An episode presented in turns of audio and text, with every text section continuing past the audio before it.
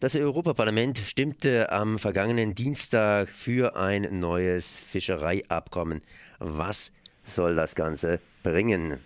Das frage ich jetzt hier Thilo Mark von, ja, von Greenpeace Deutschland. Hallo, guten Morgen erstmal.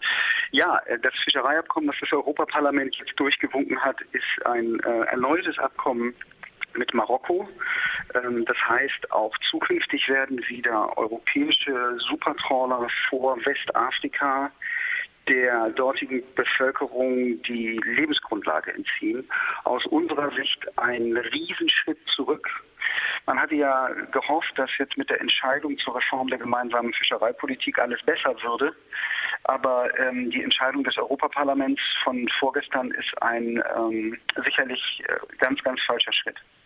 Im Grunde genommen hat man ja gehofft, dass äh, die Meere hier etwas geschont werden und die Meere, das heißt natürlich alle möglichen Meere. Jetzt reden wir genau vor Marokko. Was holen wir denn da an Fischen raus, beziehungsweise wieso ist Marokko für uns so interessant?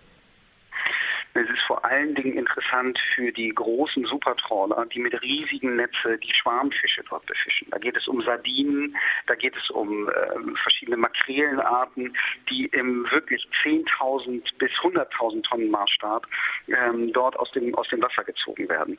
Und ähm, profitieren tun im Grunde genommen die europäischen Firmen, die europäischen Supertrawler, da sind äh, einige Multimillionäre dabei, diejenigen, die wirklich am wenigsten davon profitieren, sind sicherlich die Menschen, die in, in der Region dort leben. Viel besser wäre es gewesen, wenn man ähm, den Marokkanern oder auch den Mauretaniern ein bisschen weiter südlich tatsächlich die Möglichkeit geben würde und das Know-how, diese Fischbestände selber auszubeuten. Aber das scheint nicht die Entwicklungspolitik der Europäischen Union zu sein.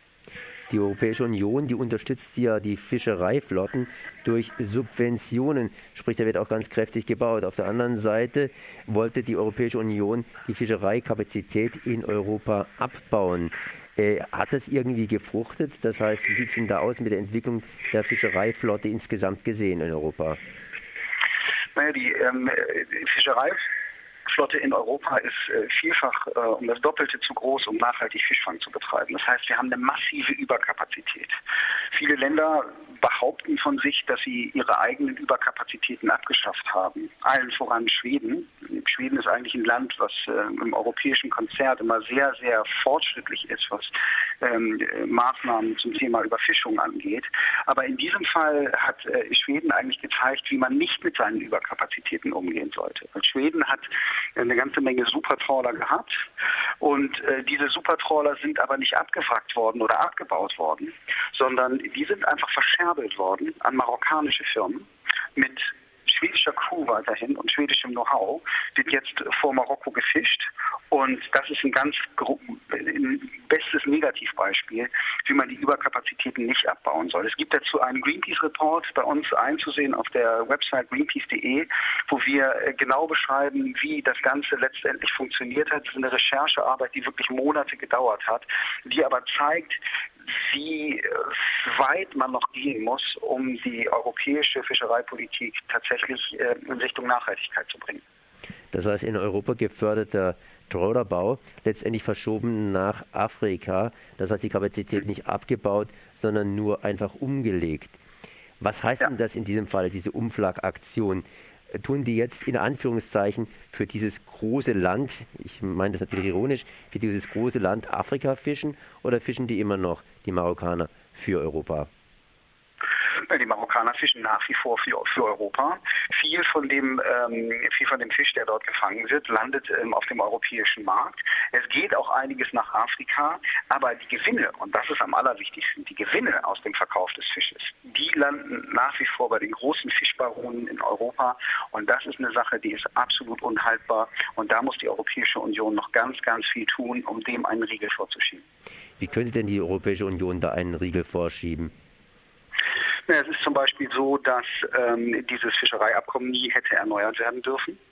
Dann ähm, ist es so, dass ähm, man mit äh, einem bestimmten Gesetzeswerk sicherstellen muss, dass wenn äh, Schiffe aus dem Flottenregister eines europäischen Landes gestrichen werden, dass diese äh, Schiffe nicht einfach nur umgeflaggt werden und genauso weiter äh, Fisch fangen, sondern dass sie tatsächlich abgewrackt werden. Das heißt auseinandergeschweißt, äh, in, in, in ihre Einzelteile zerlegt werden, diese Supertrawler. Und davon sind wir weit entfernt. Wir haben nach wie vor eine große Überkapazität in der europäischen Flotte und das muss sich dringend ändern. So zumindest hier Thilo Mark von Greenpeace Deutschland. Ich danke mal für dieses Moment.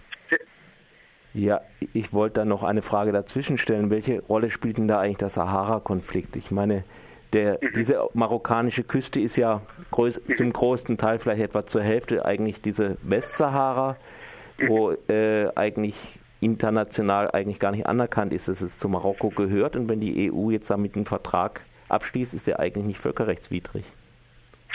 Das ist ein ganz, ganz wichtiger Punkt. Das äh, vorherige Abkommen mit Marokko äh, bestand bis 2011.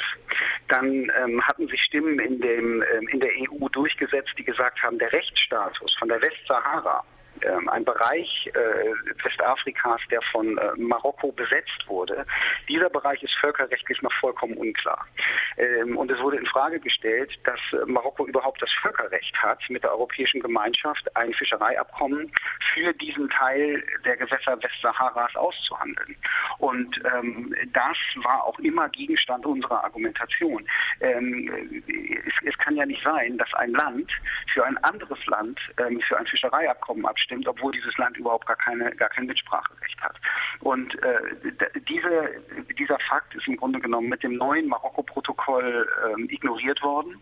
Ähm, und äh, das ist sicherlich nochmal ein weiter, weiteres Argument, dass dieses äh, Abkommen mit Marokko nie hätte zustande kommen dürfen.